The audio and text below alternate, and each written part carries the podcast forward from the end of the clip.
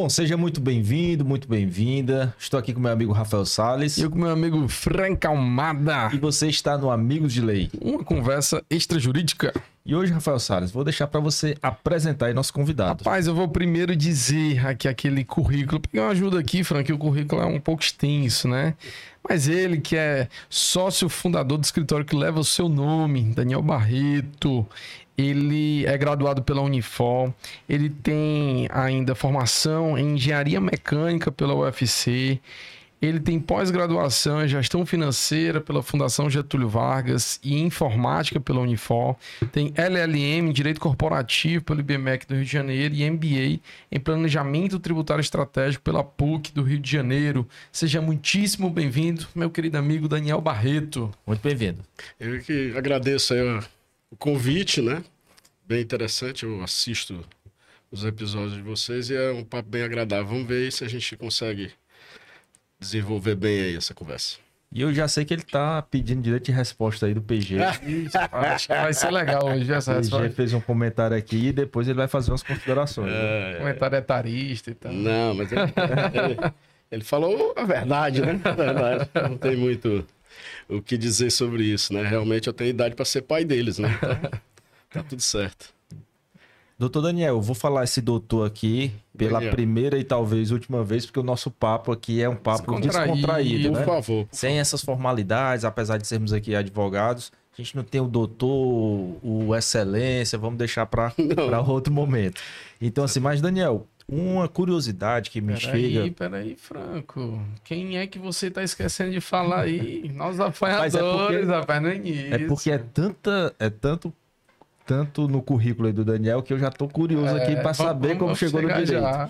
Mas, como bem lembrado pelo Rafael Salles, vamos falar aqui dos nossos apoiadores. Exatamente. Começando pelo Uritu, cafés especiais, aquele cafezinho maravilhoso. A gente vai ter o momento Uritu, Daniel vai provar aqui. Cafezinho feito na hora. Tem a Jolie Marie Maison. Se você quer estar tá sempre trajado, né? Igual o meu amigo Frank Almada quer arrasar na sua festa de casamento como padrinho, Jolie Marie Maison, da nossa querida amiga Imaculada. Temos Mispa Segurança, você que precisa de uma segurança personalizada, seja para o seu condomínio, para a sua empresa. Você que é um grande empresário, precisa de uma segurança pessoal.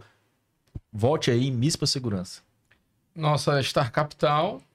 E hoje estreando novidade. Um apoiador novo, né, Rafael? Espaço Fateixa em Jericoacoara. Franco, já imaginou você se hospedar na melhor localização de Jericoacoara? Eu já fiquei lá. Ah, é verdade. Olha aí, eu também já fiquei algumas vezes. Espaço Ateixa maravilhoso. Também agora é apoiador do Amigos de Lei. Vai estar sempre aparecendo aqui com a gente, né? E no final a gente vai divulgar o arroba para vocês conhecerem um pouco desse espaço maravilhoso, melhor localização de Jericoacoara. Mas vamos lá, Daniel. Então, o que eu queria saber é, diante de todo esse contexto, né? Conta um pouco como foi começou a tua história profissional Fala lá da época da faculdade, a primeira faculdade, até a chegada no direito.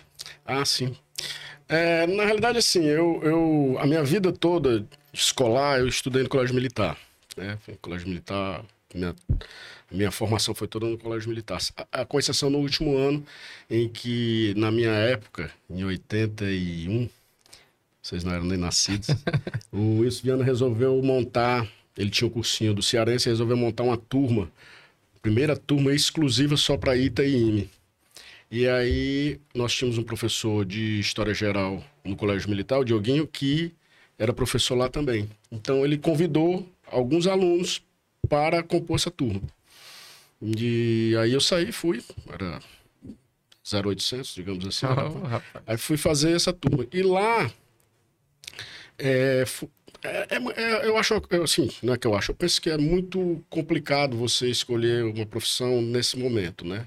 É, eu tenho já filhos também que passaram por isso. É, mas aí eu tinha aptidão, aquela história, eu né? tinha mais a minha maior aptidão era física, matemática, e escolhi uma das engenharias. É, é, é, e é interessante porque naquele tempo, no colégio militar, você tinha orientação profissional, né? Tinha o SOP lá, você fazia os testes, fazia todos os testes psicológicos e realmente a, a orientação era para essa área mais de exatas. Aí eu fiz engenharia mecânica, fui bem na federal, é, e iniciei a minha, a minha vida profissional, digamos assim. Eu fiz estágio, mas a minha vida profissional mesmo eu iniciei como trainee na Del Rio. Né? Eu brincava, era muito, não sei nem se pode. Del Rio mas... de refrigerante. Não. Del Rio era lingerie. Ah, Calcinha tá. sutiã. Eu não fabricava a melhor coisa, não, não estava do lado, nem pertinho. É justo. Era calcinha e sutiã. Eu comecei lá e lá eu tive um- um- uma oportunidade de ser assistente de diretoria de um engenheiro que, que veio da, da Alpargatas naquele tempo. Era um. Nós estamos falando de muito tempo atrás, era um- uma coisa assim, meio que totalmente diferente do contexto. Que a Alpargatas, para você ser gerente, você tinha que ter mestrado. Então, esse, esse, esse cara veio para ser diretor, veio da São Paulo Alpargatas, era um paulista, o Viegas. E eu aprendi demais com ele. Ele era extremamente chato, mas aprendi assim tudo com ele. Foi, um- eu reputo que foi o melhor chefe que eu tive. Melhor chefe que eu tive. É, pelos ensinamentos mesmo. Mas aí passei até pouco tempo com ele, um ano e meio, dois anos. Foi quando surgiu o convite para ir para a Esmaltec. É, e eu fui para a Esmaltec, entrei na Esmaltec e comecei pela área de manutenção, que é uma área bem interessante para você começar porque você conhece a fábrica toda, anda na fábrica toda, conhece tudo de fábrica, porque é manutenção, né? E aí fui galgando, fui coordenador de manutenção, depois fui gerente de manutenção, aí fui gerente de sistemas industriais, fui gerente da área de tecnologia também, na época era informática, sistemas industriais, É, fui agregando áreas e aconteceu um fato é, inusitado, digamos assim, né? O meu chefe na época, que era o diretor, ele teve um problema de coração, saiu da fábrica e o gerente administrativo e financeiro da fábrica foi promovido, foi para a Road para auditoria. E aí acabou que eu tive que assumir assim, meio que sobrou para mim a área administrativa e financeira. E aí envolvia controladoria, parte de contabilidade. É... Pessoal, não, que tem mais pegada aqui é tudo. Ah, sim, porque antes disso também, quando eu era coordenador, com a chegada desse chefe novo na Esmaltec, quem eh, era assim o interlocutor da Esmaltec era o Dr. Ednilton. Gostava muito do Dr. Ednilton. O Dr. Ednilton tinha ido pro grupo, sou profissional. E o Dr. Ednilton sai do grupo. E aí eu fiquei meio desgostoso com a Esmaltec de uma forma geral e digo assim, cara, eu vou esse, esse momento foi interessante, porque eu, disse, eu vou procurar uma coisa que não tem nada a ver comigo.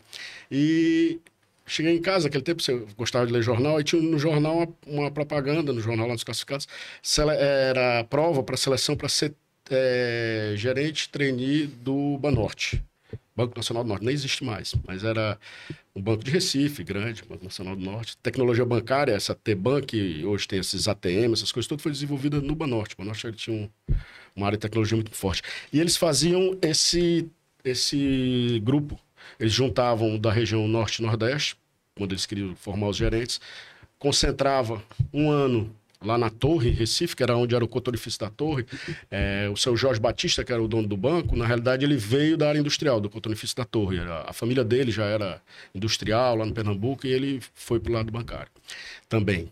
Tinha várias empresas, muito bem sucedido. E ele fazia isso. Então ele contratava a Getúlio Vargas, a Fundação Getúlio Vargas. E para vocês terem ideia, esse curso teve 900 horas, 960 horas. né? Então a gente passava o dia todo em treinamento, depois passava um período de treinamento e outro nas agências. Era um curso maravilhoso, foi um curso maravilhoso de gestão financeira. né? Muito, muito, muito interessante. Só que eu voltei para Fortaleza. Quando eu voltei para For, Fortaleza, porque lá tinha um, um ranking, classificação, você podia pedir para onde voltava. Aí a gente saía também e vim para onde eu queria, que era Fortaleza. Voltei para Fortaleza. Eu estava no banco, não tinha seis meses, aí o pessoal da Esmaltec me chamou de novo, porque começou a ter problema no sistema lá que desenvolveram, sistema de curso, e foi, foi, foi.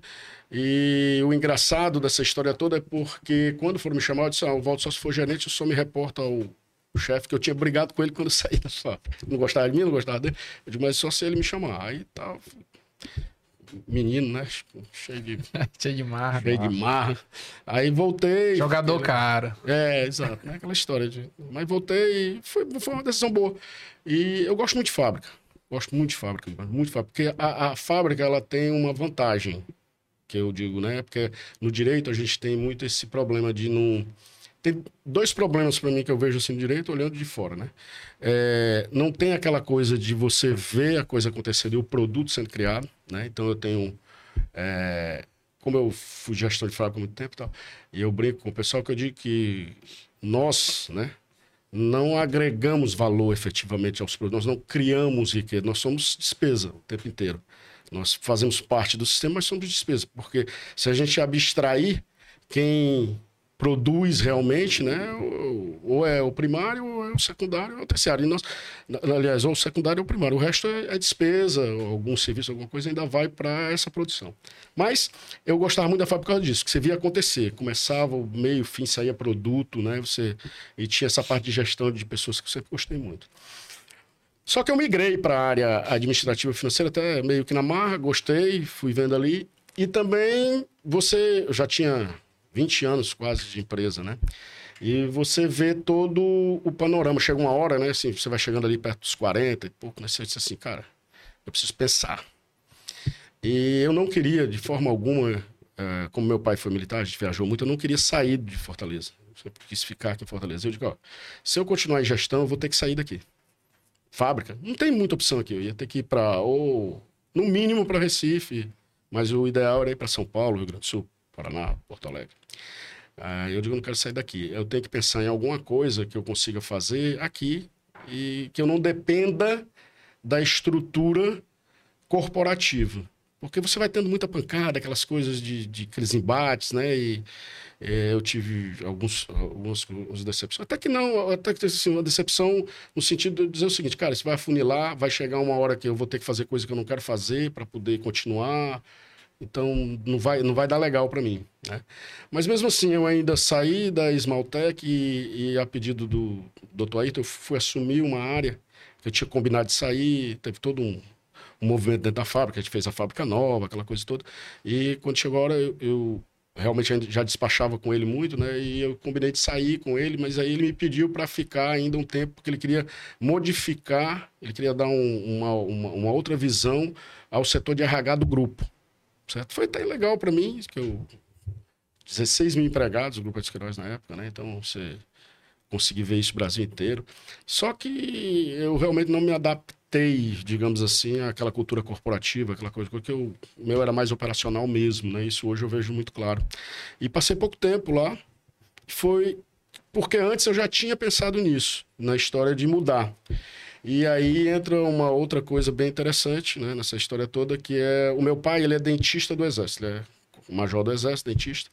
E ele sempre teve consultório aqui em Fortaleza, né? Ele começou, o primeiro consultório ele foi no Palácio Progresso, Aí lá ele era vizinho do Dr. Júlio de Porto. O Dr. Júlio de Porto era cliente dele. O Dr. Feliciano de Carvalho era cliente dele. O Hernando Show era cliente dele. Só advogado E o, meu pai gostava de fazer uns, uns churrascos, né? E o Dr. Júlio realmente foi quem ficou mais próximo dele durante muito tempo. Mas nos churrascos eu tive a oportunidade de assistir debates, né? Do Dr. Jurandir, Feliciano e Hernando Show conversando um nível que realmente não é saudosismo, mas é, é, um, é uma, um outro estilo, é um outro tipo de enxergar a advocacia, de ver a advocacia, de trilhar os caminhos da advocacia. Pessoas com uma formação humana muito forte, né?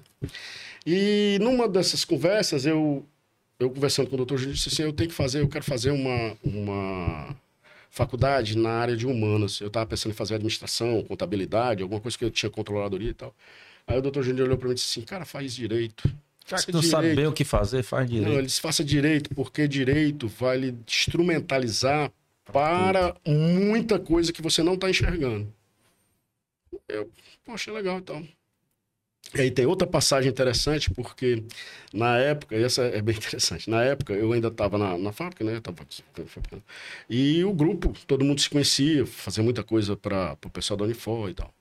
E, entre aspas, eu caí na besteira de falar com o, o reitor lá da, da, da, da Unifor, que eu conhecia, na frente é, do patrão, né? Aí eu disse assim para ele, isso aí, cara, eu tô, o seguinte, eu tô querendo fazer direito, é, e aí, como é que eu faço para entrar como graduado e tal? Aí ele se virou e foi dar uma na frente do patrão, se virou e disse assim: é, Cara, faz o seguinte, tu faz vestibular para qualquer universidade dessa, depois eu te transfiro. Aí eu digo: Não, mas se for fazer qualquer universidade, eu faço para tu, não tem problema não. Na marra, né? aí fui para casa, pé da vida, comentei com a minha mulher e tal, aquele negócio todo. Aquele, o cara chato, o cara querendo aparecer, assim, aquela brincadeira, aquela coisa toda. Aí quando chegou assim, uma semana antes do, do, do vestibular, a minha mulher disse: Tu sabe que tu tem vestibular semana que vem, né?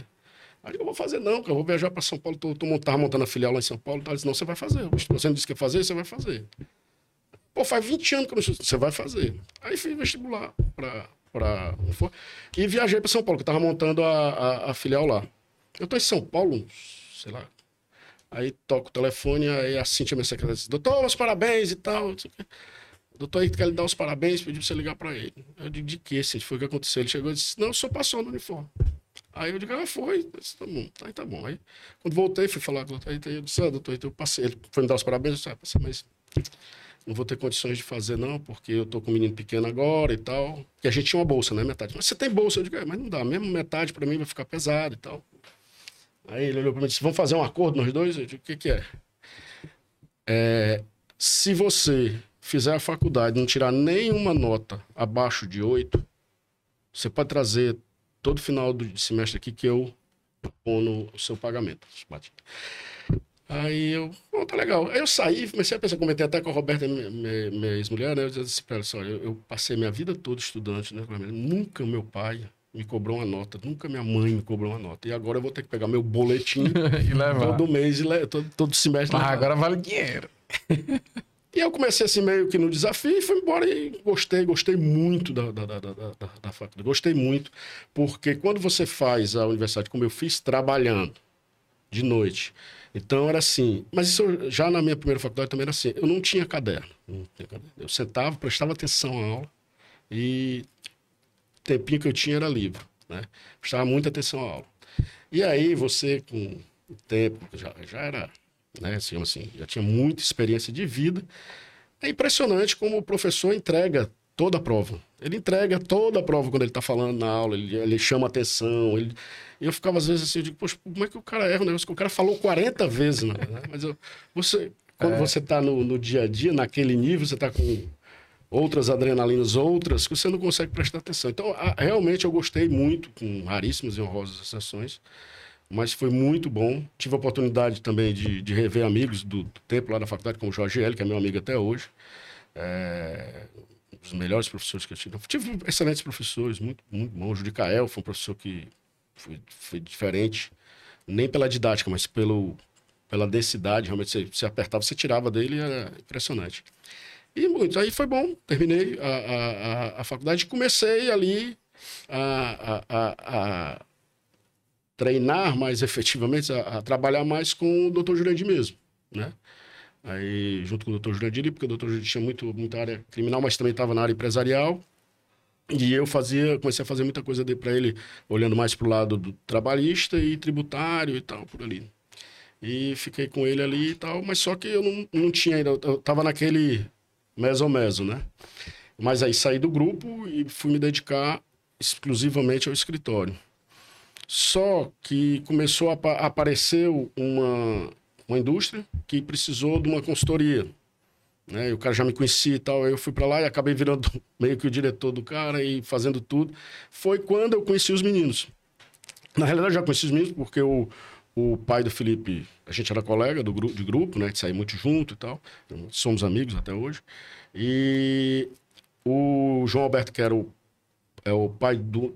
que eram três, né? Era o, era o João, filho do João, o Paulo e o, e o Felipe. Eu não conheci o Paulo.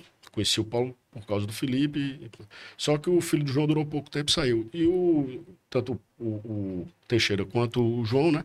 Ei, cara, se tiver alguma coisa, ajuda os meninos e tal. Então, beleza. Aí fui entregando e eles foram entregando muito, né? Muito bom. E eu sempre gostei disso. Assim, eu sempre trabalhei com pessoas, minha equipe sempre, todos foram melhores que eu. Todos. Meu estagiário, eu brinco, né? Que foi o meu segundo estagiário, já é o presidente da Minal, né, o Aélio. O cara que teve toda a vida comigo.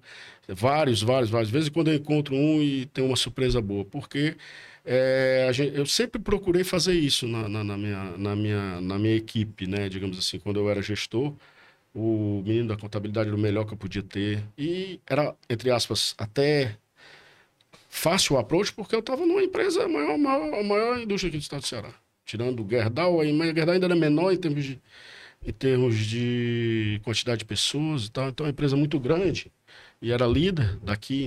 Então, era fácil de, era fácil assim. Eu tinha os instrumentos para até as melhores pessoas. Até as né? melhores pessoas. O desejo do pessoal trabalhar lá. Era. Não era difícil. Eu podia cobrir salário, tá entendendo? Então, realmente, a gente tinha gente muito boa, muito boa mesmo, passaram lá com a gente. E isso, é uma coisa muito legal, muito legal. É, é- é- é a melhor coisa que eu tenho na minha vida quando eu encontro alguém.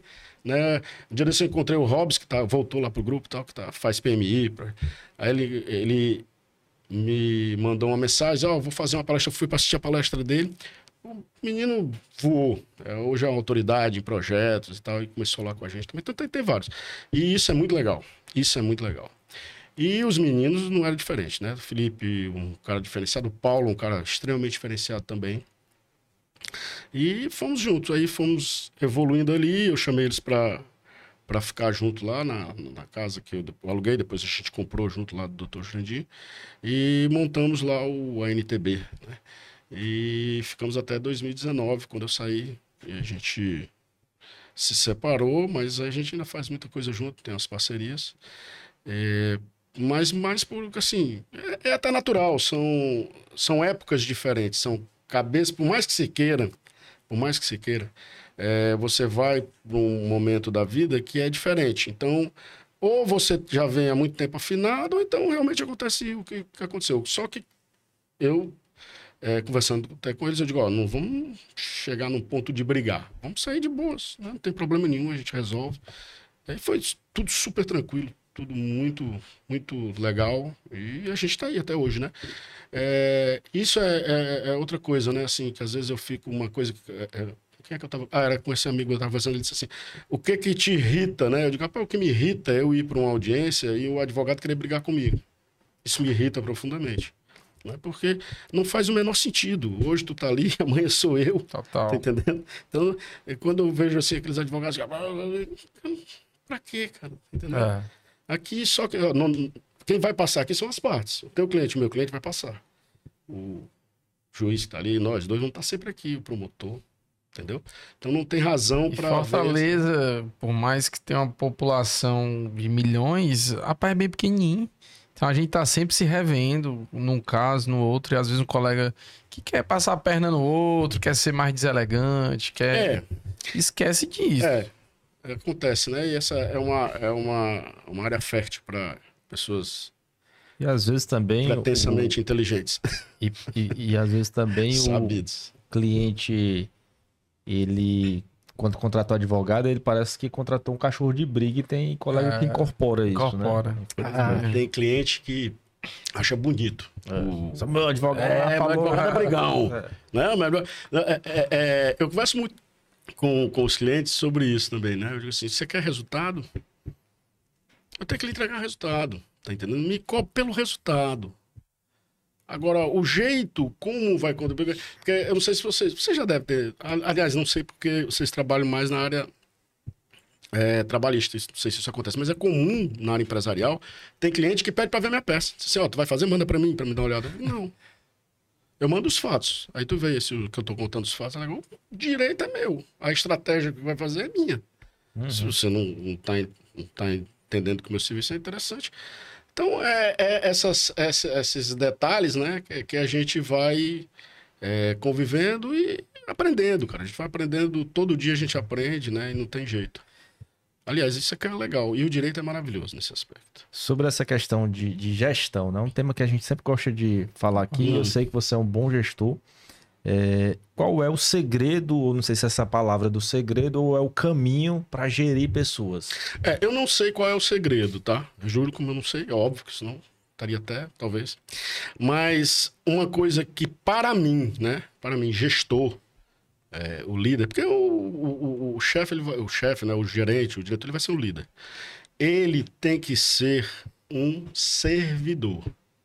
Certo? Eu, eu dizia, isso aí o pessoal tá brincando quando me encontra e diz assim: ó, cara, é o seguinte, eu tô aqui para tirar as pedras do meio do caminho. Tá?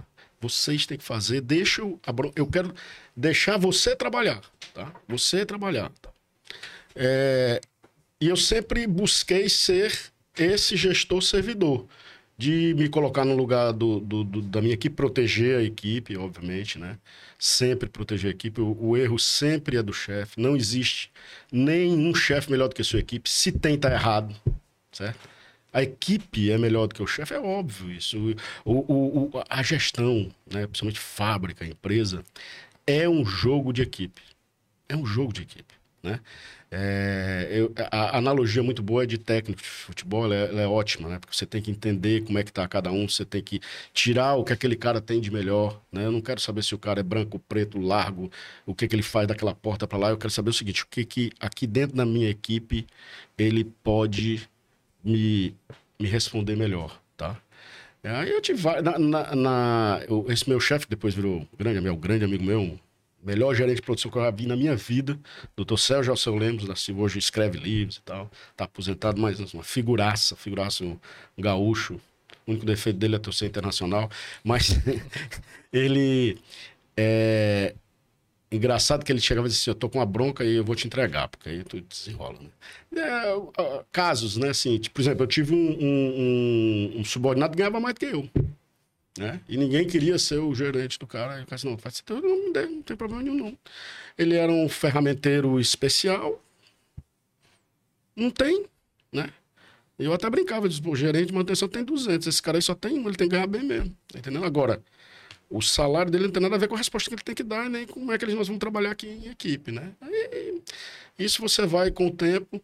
É, eu costumo dizer o seguinte: é, poder dentro da empresa é a capacidade que você tem de influenciar decisões. E quem é, vai ter o respeito e a obediência é, que, é aquele cara que resolve teus problemas, tu enquanto subordinado. Não interessa se é o gerente, se é o encarregado, se é outro. Se ele é o cara que vai, vai te solucionar, vai te apoiar, é por ali que tu vai. Então aí é esse cara que vai ser o líder, esse cara que vai resolver as coisas, entendeu?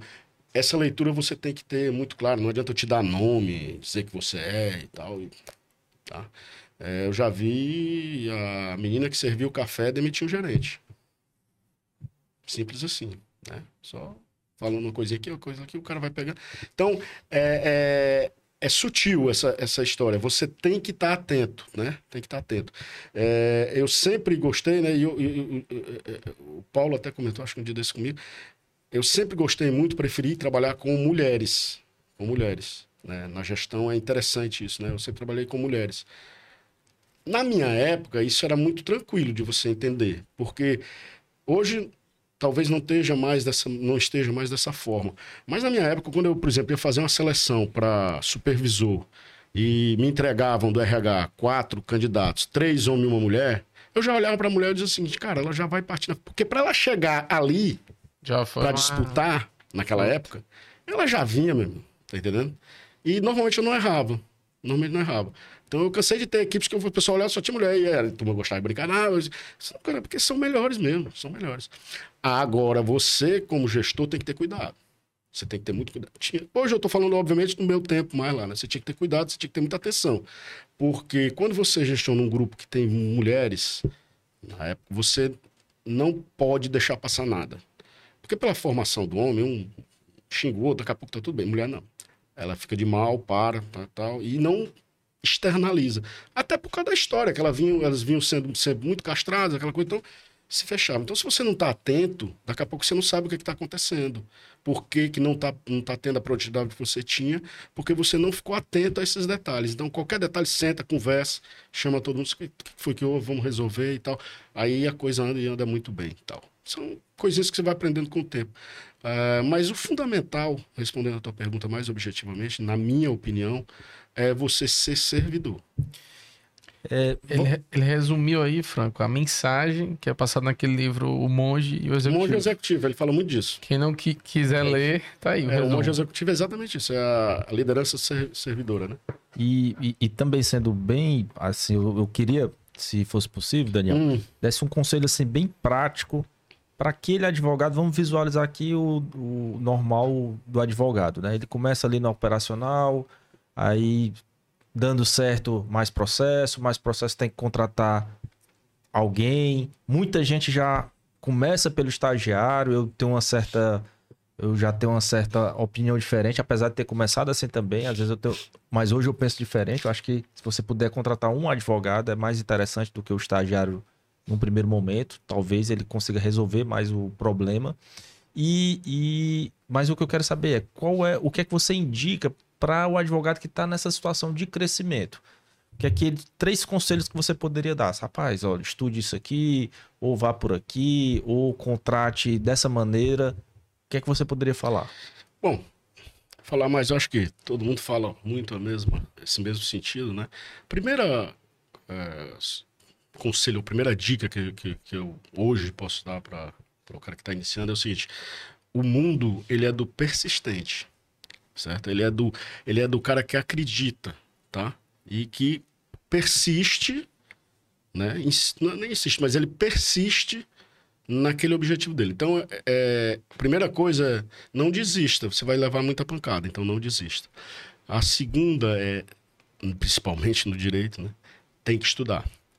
Não interessa qual é o ramo que você vai, você tem que estar tá estudando. E sempre, por qualquer trabalho, que lhe entregarem, entrega o seu melhor. Entrega o melhor que você puder fazer. E eu sempre falo com, com as pessoas que é o seguinte, de novo, uma analogia com futebol. O menino que está jogando no sub-20, ele ganha meio salário mínimo.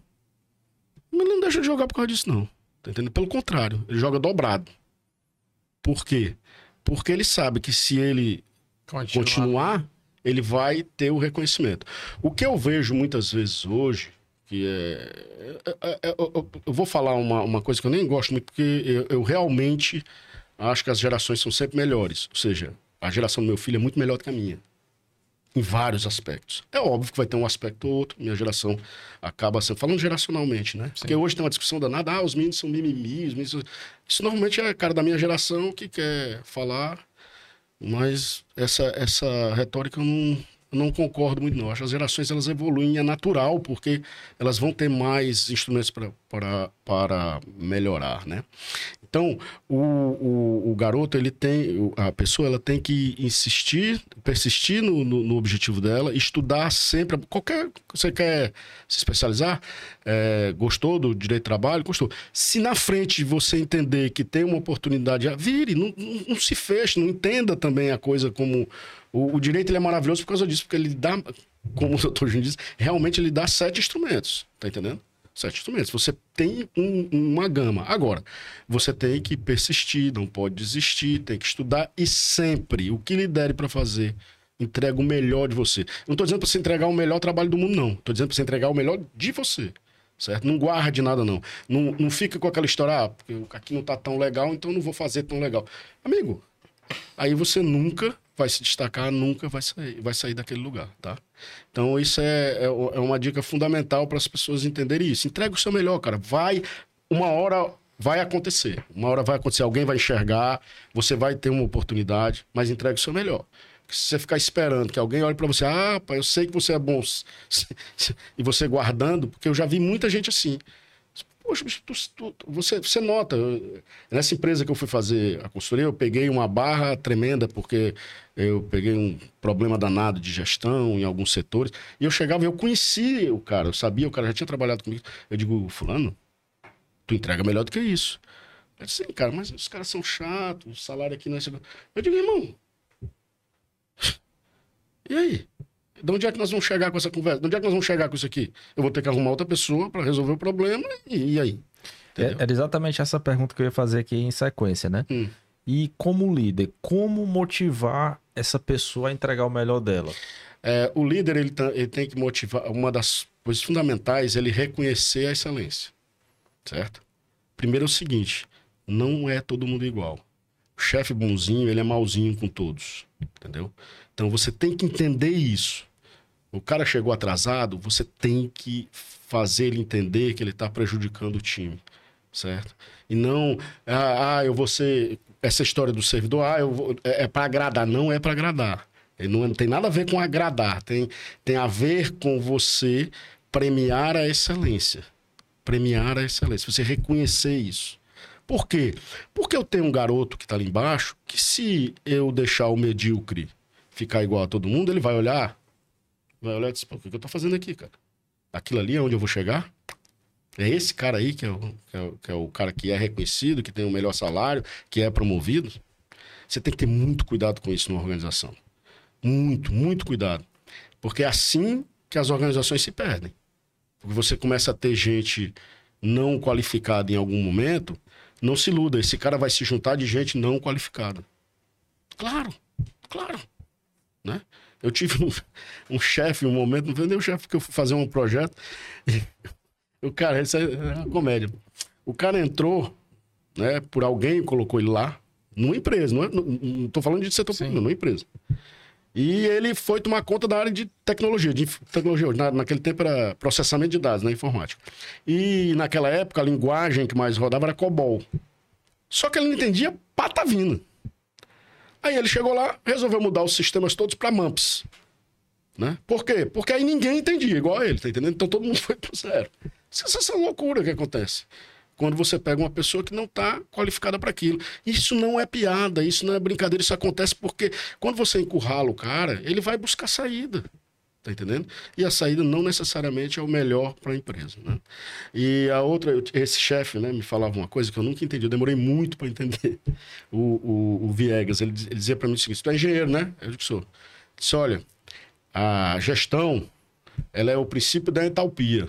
Aí, entalpia é, é um conceito de física, né? Aí o que, que é? O que, que é? Você vai estudar? Aí, tá bom, tá, querendo entender e tal. Lá na frente é que eu, que eu consegui entender o que ele quer dizer. Porque um dos princípios da Italpi é o seguinte: para você otimizar o sistemão, você tem que subotimizar os sisteminhas. Porque se eu fizer o ótimo de cada sistema, eu não vou conseguir o ótimo no total. Então, o que ele queria dizer é o seguinte: você tem que olhar o total, você tem que olhar o resultado. Muitas vezes você vai ter que é, é, sacrificar um sistema menor e não otimizá-lo para poder otimizar o maior. Esse princípio da talpia na gestão, vou passei um tempão para entender. Depois que eu não estava mais nem lá, acho, fazer uns 10 anos para falar com ele, caiu a ficha. no meio do, do, do, do problema que a gente teve, caiu a ficha. E é muito engraçado, isso é muito engraçado. Para onde é que tu olha, Daniel, na hora de contratar pessoas? Eu olho principalmente para o caráter a personalidade do caráter. E porque isso ninguém muda. E como é que técnico, assim, numa... técnico eu, eu ensino. Numa, numa entrevista, entrevista é numa... é complicado. Você é bom você fazer dinâmica. Na dinâmica dá para você entender qual é, a, qual é o, o, mantra do cidadão. Obviamente tem vários e as pessoas às vezes não, e principalmente nessa área, tá? Aí uma dica aí que eu, que eu, que eu, noto, que eu noto, não sei, né? Mas que até tem uma certa dificuldade, mas os escritórios de advocacia, de uma forma geral, eles não usam as técnicas, digamos assim, de RH, com os testes de RH e tal. Não contrata a pessoa para fazer os testes. Faça os testes, faça uma grafologia, faça um palografo, faça, faça os testes. Eu quero saber, porque se você chegar para o psicólogo e dizer assim, eu quero saber quem é aqui, qual é, qual é o cara que é focado, quem não é. Ela vai fazer os testes, vai te, dar, vai te traçar um perfil. Obviamente, é o perfil dela. Isso era outra discussão que eu tinha na fábrica, né? Porque as meninas da RH chegavam e diziam assim, não, eu quero aquele cara ali. Aí elas, mas doutor, ele não é o melhor. Ele é o melhor para você, mas para mim ele é o melhor. Entendeu? Uhum. Para mim ele é o melhor. A, a, a equipe, às vezes, é, é, é esse, essa percepção que você tem que ter. Às vezes eu preciso ter, eu preciso ter o cara que despressuriza. Eu tinha um corpo técnico na, na, área de projetos, que é uma área muito danosa, principalmente na fábrica. Eu tinha uma área de projetos de sistemas industriais. E o corpo técnico pesado, um pessoal pesado, porque é aquele povo que quase você tranca ele numa sala e alimenta por baixo da porta. O cara não gosta de falar com ninguém. Então, e o negócio não andava. Aí eu contratei um cara que era quase que um sambista, tal, cara. Pronto, deu liga. Porque ele começou a, a fazer o, o, meio de campo. Ele era o melhor engenheiro? Não. Ele não era, disparado. Na hora que eu fosse contratar, esse, foi, esse cara foi um cara da, da, da briga, né? Da, da, briga assim. Que às vezes ele é o pior, não, ele é o melhor para mim. Esse é o que eu quero. Porque a gente fez as dinâmicas, ele era o cara que brincava. Porque isso é outro problema. Quando você pega um cara muito técnico, ele também tem uma tendência de ser muito autocentrado, de introspectivo. Isso para um time pode prejudicar. Então, é, é, é, é, muito detalhezinho assim, mas que você tem que, com o tempo, ir entendendo isso, tá?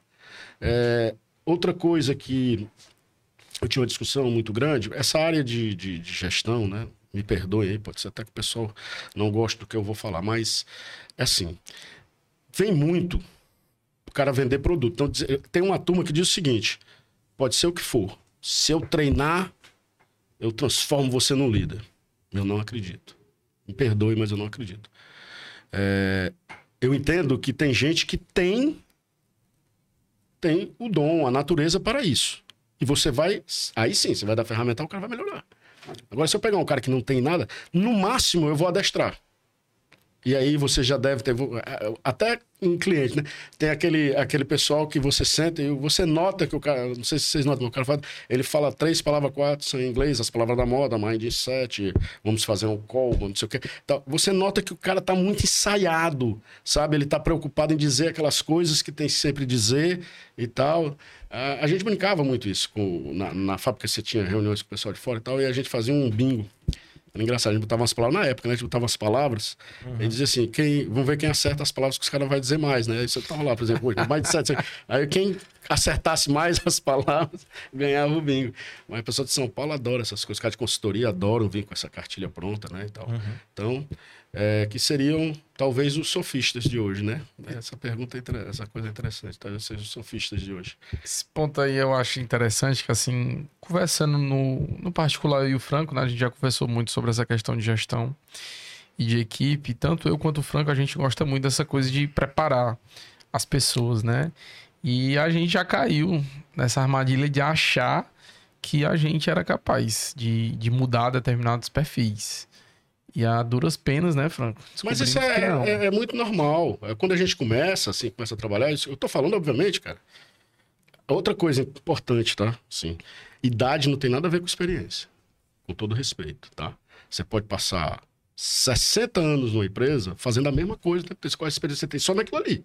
Você é expert naquilo ali. Quando a gente fala de é experiência... igual aquele ditado que diz, a prática leva à perfeição. Não é assim não, né? A boa prática leva, mas... Pronto. Ela pode levar... É. Né? É, o, o, eu tinha um professor que ele dizia assim, né? Disse, você tem que ter muito cuidado com, a, com, a, com as de enxergar as inovações, porque a energia elétrica ela não foi um aprimoramento do lampião. Porque antigamente a iluminação lá atrás eram lampiões a gás, né? Sim. Então, quando, quando veio, começou a vir a energia elétrica, os caras que faziam a iluminação com lampião a gás começaram a melhorar o lampião. Botava uma vara maior, botava mais, mais querosene. Amigo, não adianta tu querer esticar aí. Tá entendendo? Não adianta. É outra tecnologia, certo? É, quando eu usei essa, essa metáfora, quando começou essa história da uberização, do Uber e do táxi. Os caras do táxi começaram, não, eles têm que pagar imposto, eles têm que ter... Amigo, esqueça. Vocês estão falando de duas coisas diferentes. Você não leva mal não, mas táxi, esse modelo aí morreu. Isso não existe mais concessão. Era a mesma coisa que a gente tinha, vocês acham que vocês não eram nem nascidos, mas vocês perguntaram para o pai de vocês. Você comprava a linha telefônica, era um investimento. Ah, isso eu sei. Era investimento. É. Era rico quem tinha não, uma linha 224, você vendia. Deixava, deixava na... Tinha gente que tinha 20, 30 linhas só alugada. Entendeu? E aí? Entendeu? Tinha gente aqui em Fortaleza que tinha táxi. Comprava, investia em táxi. Investia em vaga de táxi. E alugava vaga de táxi. Se o cara não vê as coisas acontecendo, ele fica no meio do caminho. Tá? E isso acontece na gestão também, isso acontece em todo lugar, isso acontece com a gente. Querer mudar as pessoas é a coisa logo que a gente tem mais tempo. Primeiro, porque a gente se apega também. A gente vê, pô, esse cara é legal, vai dar certo tal. Cuidado. É, tem um, um papa da gestão lá atrás, o cara que revolucionou a GE, General Electric, chamado Jack Welch. Né? Esse cara foi estudar, tal, porque ele realmente fez uma revolução no GE, GE estava quase quebrando, ele pegou a GE e né? Virou a GE. E aí ele tinha a metodologia dele que ele resumia muito simples. Ele dizia assim: olha, todo ano eu pego o meu pessoal e eu tenho os 10% melhores e os 10% piores. Os 10% piores eu demito, os 10% melhores eu promovo. Certo? É os recados que você tem que dar para o time, né? Para mexer o time, né? Para para é a história de botar o tubarão no tanque dos peixes, aquela coisa que tem já antiga, né? Que os caras uhum. descobriram lá os, os, os, japoneses, né? Se você deixar tudo parado, não vai ficar opa, tal. Então essa era era a tese do, do que o Jack Welch fez e mudou muito, muita gente mudou também isso, né? E tem. É, você vai passando por todas essas essas essas é, esses ciclos, né? Digamos assim. A minha geração, ela, aí eu posso falar, né? Ela foi muito privilegiada. Muito.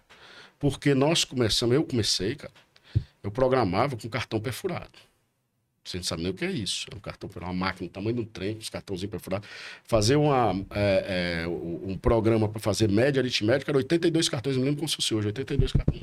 Você botava os cartões perfurados. O computador da UFC, que ficava ali na, perto ali da reitoria, por ali, era um 1130, ele tinha 48K de memória. Sabe o que é 48K de memória? Tu não sabe nem o que é isso. Porque esse meu relógio aqui hoje tem 60 mega, tá, tá, tá entendendo? Sei lá, mais. É, é inimaginável. É inimaginável, certo? Eu tava com meu, meu filho tem 22 anos. Um dia desse eu tava conversando com ele, não sei o quê. Aí tinha lá dial. Ele disse: Por que, que tem dial aí? Eu disse: Porque é pra discar, cara. Isso é o telefone, pra discar. Aí ele disca. Aí foi que, que eu fui entender que ele não tem a menor noção de que, como é que é no telefone. Jordan, a gente tava no, no restaurante agora no domingo, ela foi pedir pro garçom tirar uma foto, garçom novo, ela falou assim, assim fazendo assim pra tirar a foto. o cara ficou sem, sem entender nada. que é isso? Não, mas aí é... chamou o mais velho perguntando, é foto, rapaz, isso aí. E, e, e, ela, e ela é nova, eu peguei Telex. Eu peguei Telex. O que você fazia, você. É, é, é... Telex. Eu peguei, mas aí já era mais menino. Meu pai morava na fronteira, a gente se comunicava com telegrafia. Pá, pá, pá, é código Morse. Tu tá pensando que a brincadeira era assim. O quartel mandava um telegrama pro outro para avisar que tava chegando alguma coisa. Era com código Morse. Um dia desse eu saí com o Pedro, meu filho, nós fomos para não sei o que, descarregou os dois celulares. Ele quase entra em pânico. Eles... E agora não tem carregador, não sei o que. Eu digo, eu vivi 30 anos esse negócio, cara. Qual é o problema? Aí ele, não, mas como é que nós vamos pedir o Uber? Eu digo, não aceita mais dinheiro, não? Aí ele, só tem dinheiro? Eu digo, rapaz, eu só ando com dinheiro. Entendeu? Então, é, é, é, são coisas assim que você vai reparando. Você vê um, alguém na rua com um, um guarda-chuva, é um cara de idade. Menino não anda com guarda-chuva, ele não acredita que vai chover. Tá entendendo? Essas coisas. Você... Agora, a minha geração, na parte de experiência, por isso que o pessoal fica falando, ah, porque a gente é safra. Não, não. É porque nós passamos por revoluções dentro do espectro inteligível nosso, tá entendendo? Então nós pegamos o, o Telex, o Telego. Quando eu entrei na, na Smaltec, a, a, a, a telefonista, ela passava as ligações para os ramais, era um plug. Ou seja, você queria saber o que estava acontecendo na, na fábrica, Só conversava com, com a telefonista, ela sabia da vida de todo mundo. Eu ainda peguei, Rafael, não sei se tu pegou lá no teu interior, mas quando eu ia lá pro interior da minha mãe, ainda peguei a, a Teleceará, tinha uma, um prédiozinho dela. Ah, que você, sim, você ia lá pra ligar. Você ia pra lá pra receber a chamada. E você marcava o horário, né? Marcava o horário, sabia da vida todo mundo também lá. Então é isso. Aí você vem numa, numa geração dessa que passa disso, passa pelo, pro fax, passa não sei o que, e chega agora, certo? É por isso que eu brinco muitas vezes com o pessoal da minha casa, ah, eu tô com dificuldade. Cara, tu não pode ter dificuldade com isso. Isso é só facilidade. Para o que tu era, tu tá com preguiça, aí é outra coisa, né? Que eu tenho muito também. Então, eu vou comprar um micro-ondas hoje, eu só olho se tem lá pipoca escrito, que eu não quero ler manual. Mas, tá entendendo? Se ler manual é Não, chato, eu, eu, eu, digo isso demais pro pessoal. Eu digo assim, ó, esse sistema aí, foi comprar o sistema lá escritório. Eu digo, esse sistema precisa treinar, coisa eu posso ir fuçando e vou, vou resolvendo. É, porque se tiver que ler manual, eu não quero sistema. Eu quero sistema que eu vou fuçando e resolvo. Qual é o que tu tá usando lá? Eu tô usando o Perito. Perito. É. Mas resolve bem, resolve muito É bem. o mesmo que eu uso. É o mesmo que tu usa, né? É. Resolve, eu tenho gostado dele. Também, tenho, também. Tenho gostado bastante dele. Agora a ASP tem um também bem legal. E ela entrega, né? Assim, até um determinado coisa. Eu achei legal. Só que para usar no escritório mesmo perito. E hoje, Daniel, como é a que você se posiciona dentro do escritório. Você é o cara que faz o que lá dentro, além de gerir, né? Logicamente, mas é o que fica. Basicamente, hoje eu, eu tenho algumas áreas que quem faz sou eu: planejamento sucessório, planejamento tributário. O operacional mesmo? O a, a planejamento sou eu que faço ainda hoje. Mas é mas também que eu gosto muito. Mas eu faço a área comercial, efetivamente, do escritório, o relacionamento com os clientes, na maioria. Hoje eu, não, eu tô é, é, buscando mais que a minha sócia assuma mais, coloque mais na frente, mas às vezes você tem dificuldade. Mas isso é normal. O cliente quer falar com você. Né? É, foi outra é. pergunta que eu coloquei aqui. E fidelização de cliente, relacionamento. É, isso é ótimo. É, eu vejo muitas pessoas querendo, indo buscar. E nessa área, então, isso que eu vou falar é perfeito, com todo respeito. É, as pessoas procurando novos clientes. Né? Teu melhor cliente é o cliente que tu tem. Agora, primeira coisa, você tem que conhecer o negócio do teu cliente. Como é que tu vai oferecer alguma coisa para ele? Você sabe nem qual é o problema dele, entendeu? Então você tem que ir lá, tem que saber, tem que sentar com o cara, tem que entender. Para mim, obviamente, pelo meu histórico, é, determinadas coisas, eu já chego, já, já, já, já tenho uma leitura muito fácil, fácil, porque eu já vi e tal. Agora, para mim, o problema é outro. Eu tenho que ter cuidado para não cair na armadilha do inteligente. É de achar que já sabe. Uhum. Entendeu? Você tem que treinar muito isso. Porque com o tempo você vai perdendo a paciência. Isso é natural. O cara começa a falar, você vai perdendo, ah, já, já sei, já sei, já sei. Você vai naquele já sei aqui. Então, se você não tiver cuidado, você se perde. Porque não tem empresa igual. Não, mesmo, mesmo negócio, tá? Você miss para segurança. Se for outra empresa de segurança, não é igual. Uhum. Não dá. Não tem como. São pessoas. São pessoas. Pessoas entendeu? fazem processos pessoas. diferentes. Total, total. Pessoas fazem processos diferentes. E, e, essa questão do, do, de entender o cliente, né? É interessante a questão da linguagem do cliente. É, eu, quando eu comecei a advogar, tinha uma pergunta recorrente que os clientes faziam assim: olha, doutor, nunca pagaram meus abonos. Você vai cobrar meus abonos? Nunca pagaram meus abonos. E eu lá, qual que é esse abono? Olhava a CLT, não tinha nada de abono, olhava. Aí eu, não, a gente vai olhar isso aí direitinho, pode ter certeza e tudo. E aí eu fui, como sempre faço, fui perguntar para alguém mais experiente, na época o Eduardo Mota, né? Se Eduardo, o que é esse tal desses abonos que os clientes pedem aqui? Eu não sei o que é, eu digo que vou ver, mas não sei o que é esses abonos. Aí ele falou assim, Franca, é porque salário o família. cliente mais humilde chama o salário família de abono. Então, veja como é fácil, né, você entender a linguagem. Eu, eu até dou essa dica também. Só, olha, você vai atender um cliente, por exemplo, vai atender um cara da construção civil, na minha área, né, no, no, no ramo trabalhista. Cara, dá uma olhada na convenção coletiva dele de trabalho. Tu vai ver lá um monte de terminologia que é própria dele. dele. E tu vai chegar e já vai perguntar assim: e aquela cesta básica estão te pagando? E aquela PLR? E aquele auxílio, não sei daqui. Pô, esse advogado sabe mesmo o, o meu ramo. O meu ramo. Vai atender uma empresa, olha o Instagram dessa empresa hoje, olha o site. Entenda o negócio olha, dela, né? né? Entende para onde é que ela tá falando. Então, não é coisa de outro mundo também, né? Eu sei que pelo fato de você já ter tido toda essa experiência dentro do chão de empresa, né? Do, como é que fala a expressão do piso, né? Chão de fábrica. Chão de fábrica, é, né? Chão de, tal, chão de fábrica e tudo mais. É outra situação, mas dá ainda para você não ter tido essa experiência toda e pegar um documento ali, ler, fazer uma, uma pesquisa mínima, né? É, mas você falava aí da questão da fidelização do cliente, que eu Isso. acho muito importante, né? Que Isso. o seu cliente já está lá. Meu cliente. Seu melhor cliente. É né? porque eu, particularmente, fico. Me irrita. me irrita quando o meu cliente chega para mim e diz assim: Ah, e tal coisa, não sei o que, vieram me oferecer. Isso me irrita, porque eu não tive a capacidade de enxergar a ele demanda precisava. dele, o que ele precisava. Tá? Pode ser qualquer área. Eu não preciso, eu não, eu não tenho que saber de tudo, mas eu tenho que conhecer o índice direitinho. Eu tenho que estar tá, meu cliente na área de transporte, eu tenho que estar tá lendo, vendo o que está acontecendo na área de transporte, quais são as principais demandas. Meu cliente de cemitério, eu tenho que estar tá vendo o que, que é que está acontecendo e tal. Certo? Tem que ter essa preocupação. Porque eu vou encontrar produto, eu vou encontrar coisa para ajudar o cara.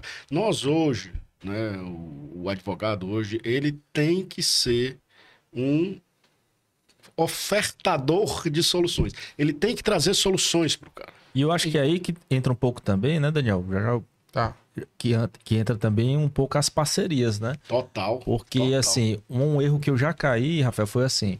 Mas eu tinha um cliente muito bom na área trabalhista e esse cara tinha um problema na área de família. Eu queria atender o cliente. Só que quando saía ali do meu ramo trabalhista, Lógico que a gente tem uma formação básica para atuar em todos os ramos, né? Mas você já vai para uma área de família, você já não conhece todo mundo, você já não sabe aquele métier daquela vara, você não sabe.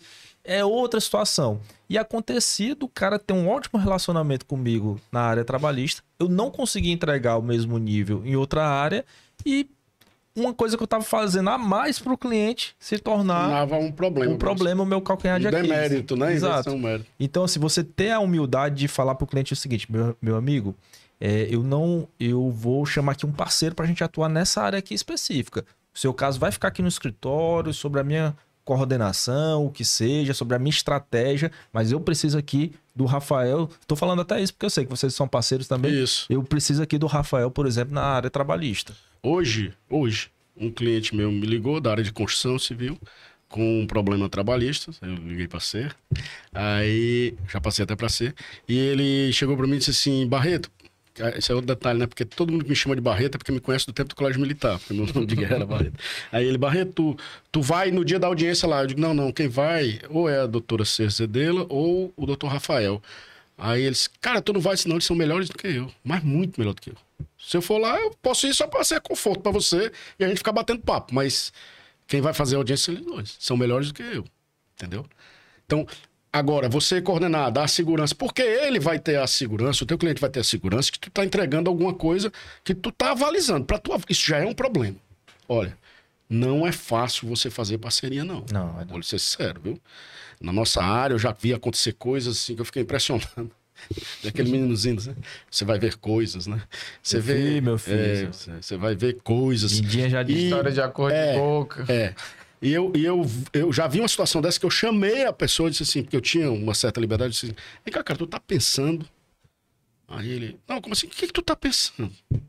Tu vai fazer isso aqui, tu vai ganhar o quê? Tá entendendo? Tu vai dar um drible no teu amigo, teu parceiro, teu colega, não é nem amigo, porque o cara não faz isso com um amigo. Tu vai dar um drible no cara, certo? E aí, tu ganhou esse dinheiro, perfeito. Pe- Presta atenção, o que que tu vende? O que que um advogado vende? Credibilidade. Entendeu? O que que eu vendo? O que o cara quer? Aí eu faço uma coisa. O cara acredita mesmo que, que isso vai passar incólume. Entendeu? Que ele não vai ser queimado. Eu, eu- essa, essa discussão, eu tenho. Perdoe a discussão. Essa, essa situação já tive várias vezes com é, despachante, com corretor de imóveis. Eu digo, vem cá, cara, tu só vai vender isso aqui pra esse cara. Uhum. Por que, que você não faz a coisa que tem, do jeito que tem que fazer? Vamos entregar. Tá entendendo? É difícil. É difícil. E tem ramos ainda que eu hoje tenho parcerias em alguns, mas tem alguns específicos que o cliente procura. Você, rapaz, você vai me desculpar. Mas eu não tenho como atuar, nem tenho ninguém para lhe indicar. Rapaz, é a pior coisa que eu acho de dizer para um cliente é isso. É. Mas É porque até às vezes tu não teve nem a experiência, não teve tempo, não teve a oportunidade. Porque tu também não pode ficar o tempo todo atrás de tudo, né? Isso. É, e des- desculpe, outra vantagem de você ter idade como eu. Porque você já. já eu já, já, já- eu, eu querendo ou não, querendo ou não, como eu já circulei demais, já faz o eu, link po- direto, eu né? posso E- até não ter a, a, assim, a indicação direta, mas eu sei quem tem. Ou quem pode ter o que. E, e gente que, da minha confiança, que vai me dizer alguma coisa interessante. Entendeu? Então, é, é simples assim, é isso. É isso, entendeu? O que eu ia perguntar naquela hora era que você falou muito de entender a demanda do cliente para poder oferecer produtos para ele. Quando você fala de oferecer produtos, é necessariamente um produto jurídico ou, ou alguma oportunidade até mesmo na área dele especificamente que você enxergou? No meu caso, é, é um pouco diferente porque eu tenho esse lado, né? Principalmente em fábrica. É, eu já, eu já, eu já me tive. eu- hoje eu me controlo muito, mas eu já tive clientes em fábrica que eu passado daqui a pouco eu tava vendo, eu tava discutindo o cara processo. A organização. Digo, cara, por que, que tu não bota aqui uma amiga aqui, pega essa chapa, faz assim, faz essa. Aí o cara, pô, é mesmo tal, quem é? Eu digo, fulano de tal, vamos ligar pro cara. Aí quando eu falei, eu disse, pô, o que, eu tô fazendo, né, cara? Assim, você tem que ter cuidado. Sou Você- jurídico. Você se, se empolga, né? Sim. Mas o que eu quero dizer é assim, mesmo em termos de negócio, vamos olhar como negócio, se você conhecer o negócio do teu cliente, por exemplo, tu tá na área trabalhista, mas tu sabe que hoje tem uma turma fazendo recuperação de crédito séria, né? Cuidado, séria, né? O Felipe, o Felipe faz recuperação de crédito. Então, você se conversa com o Felipe, Felipe, o, o, o, que é que tu tem, por exemplo, tu tem lá o teu, teu cliente da área de, de, de, de Segurança. Diz, Felipe, o que, que tem hoje que tá realmente que a gente pode ter tranquilidade? Ter tranquilidade hoje é difícil, porque no Brasil nem o passado é, certo. né? É Até o passado jogada. muda. Até o passado muda. Mas assim, é, o que que tem para que eu possa ofertar, falar pro meu cliente? Porque, cara, ele vai ser, ele vai ser ofertado a ele por alguém. Certo? E aí é outro detalhe, né? Porque tem muita gente aí fazendo umas coisas meio malucas, tá? Cara, coisas malucas. Tem um pessoal aí que chega e ofertando coisas que depois fica difícil de você. ah, Porque fica parecendo que você não quer que o cara faça. Porque quando o cara vem perguntar pra você, aí ele diz: caramba, cara, isso aí eu já fiz, né? Aí o cara vai achar que eu vou dizer pra ele que, ele, que eu tô querendo é pegar a coisa e tal. Aí, às vezes eu fico ali, o cara insiste, eu vou dizer: cara, isso não funciona. Isso aí hum, pede pro cara aí, é- o que foi que ele fez, onde é que foi. Onde é que rodou, rolou isso aí? Pede um número de processo. É, vamos lá, vamos olhar e tal. Porque eu já vi coisas malucas, né? Já vi coisas malucas acontecendo. Principalmente nessa área tributária. Tem uns, tem uns milagres aí que a turma faz que é bem complicado. Mas aí, eu digo, é você conhecer, você pegar os seus, seus parceiros, entender, né? É, hoje eu estou fazendo muito é, no escritório de planejamento sucessório. Acho que a própria pandemia ajudou um pouco isso, as pessoas começaram a entender. E também cá entre nós a ineficácia absurda do judiciário na parte de é, sucessão, que é um negócio maluco. Demorado. Não, É mesmo. Daniel, e é com- de chorar em alemão. como é que tu vê o tal do network, né? A gente falando aqui as palavras em inglês. o tal do, do Foi network. treinado ele, viu? Ele tá só anotando, né? Ele tá só anotando. Bingo! Bigo, bigo. O tal do Não, network, do bate-papo, falar outra aqui do happy hour. É. Isso é, importante, Muito. não é só isso. Não, é muito importante. É muito importante. Agora, é, cuidado, né? Que eu digo sempre para as pessoas, é o cuidado para não restringir, cara. Restringir. Porque às vezes tá, vira gueto, né? Tu só conversa com o advogado, né? Aí. Entendeu? É bom para tu desenvolver parceiro, mas é, é bom tu ter um, um, um network, um, pessoas para conversar de outras áreas, né? Contadores, é, sei lá, psicólogo, pessoas que tragam coisas diferentes para você também, certo? Diferentes para você também. Essa parte de congresso, de. Bom, sempre muito bom. Sempre muito bom. Ah, eu não vou, eu vejo tudo hoje na internet. Não, mas você vai conhecer gente, você vai. É, é diferente eu sentar contigo, tomar um café, e o cara lá diz. Cara, é, é muito diferente. Isso é muito bom. Eu gosto, bom, eu gosto muito. Gosto muito. Eu, eu gosto de conversar e, e, e- e aí você chega, você tem um cara lá do Paraná que ele tem uma. Eu, eu por exemplo, eu, eu conheci um pessoal em São Paulo é, que atuam pesado no agronegócio, que para mim, zero, certo? Mas eu fiquei curioso, comecei a perguntar pouco. E de repente o cara me deu uma dica que eu uso hoje em planejamento sucessório.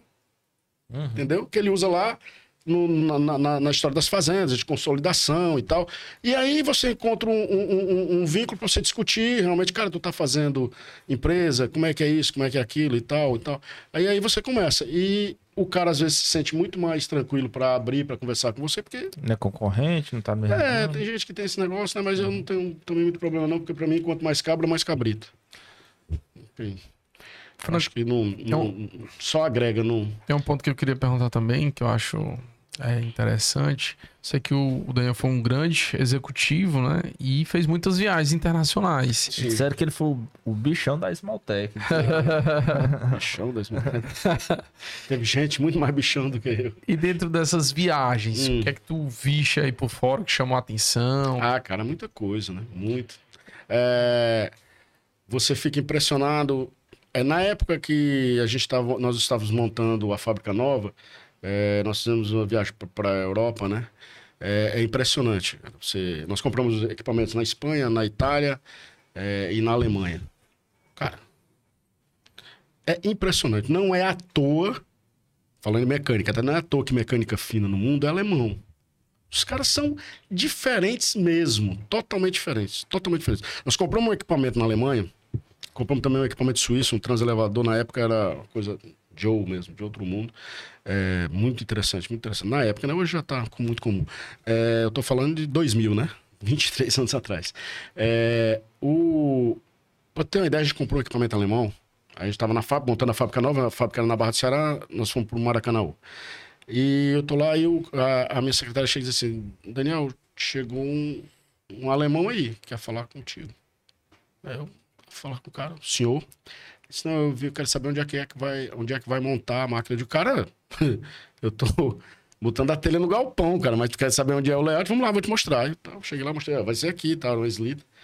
Aí ele olhou e disse, dê licença aí, tá certo. tá. Foi lá, meteu, primeira vez, na, há 23 anos atrás, eu não tinha, meteu um teodolito laser, pum, pum.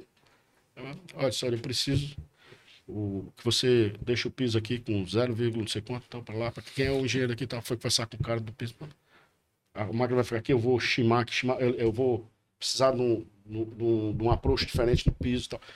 Detalhe do detalhe do detalhe. certo? Detalhe do. Esse cara chegou, a máquina chegou desmontada, chegaram os contêineres da máquina, e eu cheguei lá e disse, e aí, cara, tá errado. Isso aqui já são cinco contêineres, a máquina tem seis. Ele disse, não, esse outro aí é deles. O cara abriu o container na oficina. Ele abriu o container, saiu puxando. Eu fiquei babando, porque aquilo ali pro, pro, pro Foi engenheiro. né? oficina, né, entendeu? Beleza? Chegou o italiano pra montar a máquina. O italiano olhou pra mim e disse: Tu tem três ajudantes aí? aí eu digo: Como é? que- é, tá. Aí daqui a pouco viu o italiano lá e disse: Onde é que tem alicate para vender? Eu preciso comprar um alicate. Eu, rapaz, já tô acostumado com o alemão aqui. Mas o mais parecido com a gente é- é- foi o espanhol. O espanhol era. Aí é loucura total mesmo. Os caras são muito bons em determinadas coisas, mas essa parte. O alemão tem o manual do manual. Ele, ele sabe a liga do que, que. O cara, o cara vai lá na, na- A máquina funciona, meu amigo. Sabe assim? Você fica, você fica babando. Aí os outros funcionam. Certo? Funciona. Tem que botar um calçozinho. É. é- Então, a, a, a, a, a excelência, ela não, ela, não, ela não é de graça, tá? E me perdoem, não existe qualidade baixo custo. Qualidade custa dinheiro. Né? Então, todas essas, essas coisas que você vai vendo. Isso você traz do piso de fábrica, tá? Mas pode aplicar no teu escritório, sem nenhum problema. Tá? Você vai ver isso, a diferença também. Entendeu? Você vai ver a diferença aí, você vai encontrar o alemão, você vai encontrar o, o italiano, tá entendendo? Você vai encontrar isso tudo. O que é bom de você viajar é desmistifica um pouco, você vê coisas maravilhosas e ideias, né, cara? Você fica vendo Muito coisas assim, insight, que você, né? pô, insights que você fica vendo, né? E a- as últimas, digamos assim, viagens internacionais que eu fiz foi, já foi como advogado, na realidade eu advogava para uma a gente criou né, até que uma associação brasileira de importadores de aço para comprar vergalhão, para importar vergalhão, brigar com cartel. Nós tivemos uma briga boa com cartel. Aí eu ia, fui várias vezes para Turquia, Istambul, e ali em volta. A Turquia é um dos maiores fabricantes mundiais de vergalhão para construção civil, por incrível que pareça. Dubai todinho foi construído com aço turco. turco. E eles têm 450 siderúrgica pequenininha, cada siderúrgica pequenininha numa baía daquela, com um porto, naviozinho pequeno. Impressionante. Para o Tur, a Turquia é impressionante. Istambul é uma coisa linda. Impressionante. E aí você vai conhecendo essas coisas que você, que você a- acredita que nem existem ou são, ou são estigmatizados, né? Você pensa que o turco é só, sei lá o quê. Quando chega lá, tem um engenheirão lá fazendo aço e dando aula. Daniel, agora esse é o nosso momento Uritu Cafés Especiais. Rapaz. Onde o Rafael Salles explica um pouquinho aí o que é, explica que é o café especial, por que é que ele carrega esse nome. Bem, meus amigos, os cafés especiais, eles têm uma associação, uma internacional e outra brasileira. Já pode saborear aqui enquanto ele explica. Que você... Classifica os cafés em 10 itens, de 0 a 10, totalizando até 100 pontos. E a partir de 80 pontos, ele é considerado um café especial. E a Uritu só trabalha com cafés especiais. É uma torra que funciona ali do, do lado do Colégio Militar. Eles estão funcionando hoje lá do lado do Colégio Militar aqui em Fortaleza. Eles importam cafés é, de vários estados do Brasil. Aqui acolá tem algum internacional também. E eles torram aqui em Fortaleza, que dá esse resultado maravilhoso. Quem não conhece ainda, está em todos os principais supermercados da cidade. Você pode ir lá também com meu amigo Gustavo, minha amiga Virlane, saborear em loco. Aqui em O- Baturité tinha um café famoso, né? Tem excelentes cafés na, na Serra de Baturité, não apenas na cidade, né? Mas Não, eu tô falando é do maciço mesmo. Pronto, no maciço inteiro, Mulungu, tem vários cafés muito bons. Inclusive aqui e acolá, a Uritu tem algumas safras, né? A produção daqui ainda é relativamente pequena. A produção do Ceará, ela não atenderia a demanda que a gente tem hoje aqui em Fortaleza, pro café, por exemplo. Então eles acabam tendo a necessidade de importar de outros lugares. Mas aqui na Serra tem vários cafés, assim, de muita qualidade mesmo. Cafés premiados no Brasil. É, eu, eu, eu vi, foi ali no, em Minas Gerais, a experiência que eles fizeram com o queijo, né? Que eu tenho um amigo meu que é do Jaguaribe, até disse pra eles, cara, faz uma viagem, dá uma voltinha lá em Minas pra tu ver o que os caras fizeram. Denominação de origem, Total. investiram, É. tá entendendo? É, eu tenho uma passagem interessante. É, eu, na época aí da... Tu sabe como é que funciona essa denominação de origem para criar Cara, processo? Eu não sei exatamente como funciona, não. Sei que... Lá, lá no meu interior fizeram com os camarões, mas contrataram empresa alemã. É, tem que... é- Que é- veio, fez. Foi a mesma que fez a mostarda John. É, porque você tem que... Rapaz, todo nunca mundo... recebi um camarão desse. Já, cara. Vou trazer um camarão da Costa Negra. pra você. É da Costa Negra lá. Aí. Rapaz. Aí você tem que seguir todo um procedimento para poder ser protocolos. testado, né? Mas você ia contar. É, eu ia contar essa história. Eu, quando era até 90 e... 96, 97, eu voei muito tempo. Eu sempre gostei de voar, voava, voava de, de avião, é, ultraleve. Mas aí, depois, num certo tempo, eu comecei a voar de asa delta e, pra mim, sempre foi o melhor voo. Eu voava muito de asa. E o lugar pra gente, que a gente voava de asa direto era Quixadá, e tem um amigo nosso lá de Quixadá. E a família tinha pedreira e tal. E quando eu fui construir, a gente foi construir a fábrica, é, o, o piso onde o caminhão, os caminhões passam muito carregados, o caminhão vem com chapa, muito pesado, 80 toneladas, 100 toneladas, e aí o piso sofre muito e o engenheiro lá que estava desenvolvendo disse, olha, a melhor solução que tem aqui é paralelo, paralelo, paralelo. A gente faz um piso de paralelo e tal. Aí eu, pô, legal, falar com o fulano lá do Quixadá, né? Pedra. Chega lá, pensa, pô, não, ninguém faz isso não, só faz pedra tosca, a gente tira a pedra, quebra, mano. E, cara... Eu tô com a demanda... Quantas gerações da tua família estão com pedreira e só quebra pedra? Eu, disse, ah, só quebra pedra. eu, ah, eu nasci em Porto Alegre, minha mãe era gaúcha, nasci em Porto Alegre, minha avó, enquanto a minha avó era viva, eu pegava sempre meus filhos novinhos, eu ia sempre pro Rio Grande do Sul para visitar minha avó e levava os meninos para passear em Gramado, né? Aquela região ali de Gramado tal. Top. Adoro subir a serra, coisa mais linda do mundo, você sobe a serra. Tem o Galo Primo Canto lá em Caxias do Sul, maravilhoso. Aí, eu andando, em Canela, do lado, eu vi um, um tipo um, um standzinho de telha esmaltada. Como a gente trabalhava com esmaltação na fábrica, né? Chamou atenção. Aí eu comecei a fazer umas perguntas pro cara, aí o cara me respondendo, eu disse, como é que você faz esmaltação? Isso não, forno assim, forno assado. Aí ele, você trabalha com, com cerâmica? Eu digo, não, não. É, aí fui explicar pra ele, não, era fogão e geladeira, que a gente faz fogão, fogão eu uso. Ah, tá. Peraí que eu vou chamar meu pai. Foi chamar o pai dele. O cara era descendente de italiano neto de italiano, pai dele. Aí ele, ah, a gente faz aqui, aí foi, levou assim, entrando, saiu entrando, tá, levou lá o fornozinho dele, mostrou o forno. Aí ele começou a mostrar o desenvolvimento de quando eles chegaram no Brasil. Aí como é que ele foi fazendo, tal, tal, onde é que ele foi em tecnologia. O cara vai de, de geração em geração melhorando o produto. Tá? Que ele tinha lá tele de tudo que era cor, com, com os smartphones. Ele vem melhorando o produto. Pequeno, não é uma coisa grande, pequeno, mas vem melhorando o produto. Essa cultura de desenvolvimento industrial aqui, ela é complicada, tá entendendo? É, é raro você ver aqui, o, pegar o cara que veio e foi melhorando. Né? Você tem o, o Ives, né, que trabalhou muito isso, mas é, é raro você ver o cara é, extrativismo, aquilo, porque o cearense, de uma forma geral, aqui é uma cultura de comércio mesmo, tem porto comercial, né? Então tem essa, essa coisa. Então, é, é, essa, essa, essa veia de indústria, que é completamente diferente de comércio, ela é, é difícil, mas você vê muito lá para o sul com esses descendentes, né? Os caras que vieram já. E aí eles vêm melhorando a, a, a isso de geração em geração. Isso é que é legal. Isso é, que é legal você ver também, né? Total. Meu amigo Rafael Salles, nem parece, mas já estamos aqui na nossa reta final. A hora das suas perguntas. Vamos começar com. Cara, não conversamos nada. e a tua pergunta que a gente sempre faz aqui, hum. para ajudar as pessoas que estão ouvindo de alguma forma se inspirar e, e, a gente queria saber quais são três decisões que podem vir aí na tua mente que foram muito difíceis durante a tua trajetória de tomar, que no primeiro momento às vezes até possa ter parecido. Ele já falou até alguns aqui, né? É, pode ter falado já alguns.